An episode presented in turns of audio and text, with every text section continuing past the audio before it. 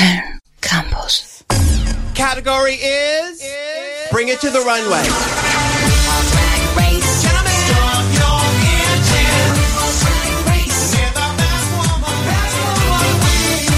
Einige von euch wissen, was wir hier gerade hören. Ich habe nämlich gestern auch angefangen, die letzte All-Stars-Staffel von RuPaul zu sehen. Das ist auch das Intro von der berühmten US-Casting-Serie von RuPaul's Drag Race. In wöchentlichen Aufgaben treten Drag, Drag Queens gegeneinander an und am Ende wird eine Gewinnerin gekürt. Letzten Mittwoch hat Pro7 verkündet, eine deutsche Version davon zu produzieren. Queen of Drags soll das Ganze heißen. Ganz schnell gab es dafür Kritik. Nicht aber aus konservativen Kreisen, sondern aus der LGBTQ-Plus-Community.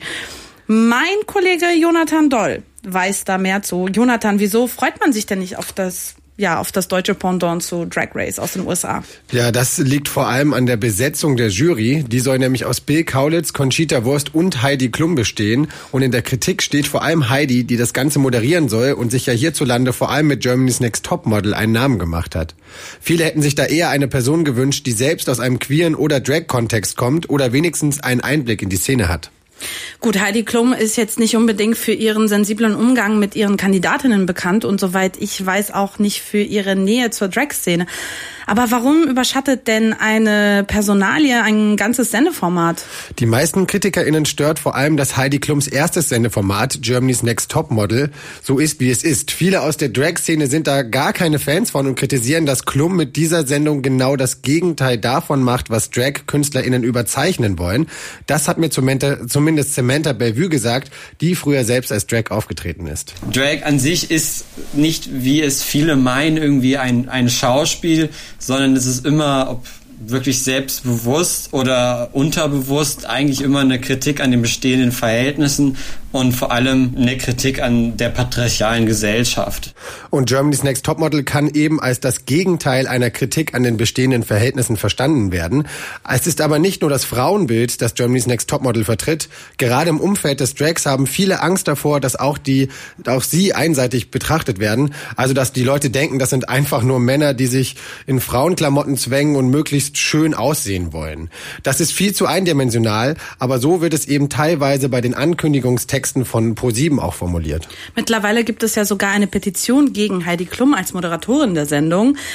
Hätte man dann nicht äh, aber denken können, dass eine Sendung zur Primetime bei so einem großen Sender wie ProSieben immer die Gefahr birgt, oberflächlich zu sein? Klar, das stimmt. Dass Mainstream TV jetzt nicht unbedingt für seinen krassen Tiefgang berühmt ist, das wissen wir, glaube ich, alle. Aber gerade beim Drag läuft man eben schnell Gefahr, das alles total verzerrt darzustellen. Drag ist nämlich keine bloße Kunstform, sondern kann auch als ähm, Ausdruck der eigenen Sexualität und der sexuellen Identität sein. Ein Riesenproblem ist dann auch bei bei Queen of Drag soll es Gerüchten zufolge gar nicht wirklich um ernste Themen wie zum Beispiel die Schwierigkeiten beim Coming Out oder einer HIV-Erkrankung gehen.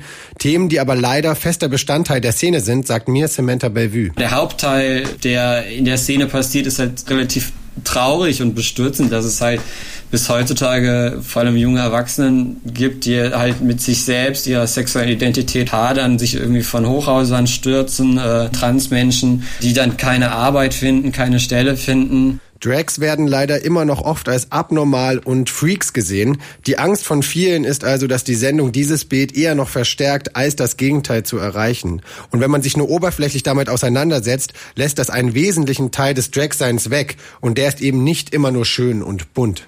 Die Sendung Queen of Drags soll ab diesem Winter zu sehen sein. Eine tiefe Auseinandersetzung mit Drag Queens wird vorab eher nicht erwartet, sondern vielmehr eine bunte und laute Show, so wie man es von Heidi Klum kennt. www.kölncampus.com www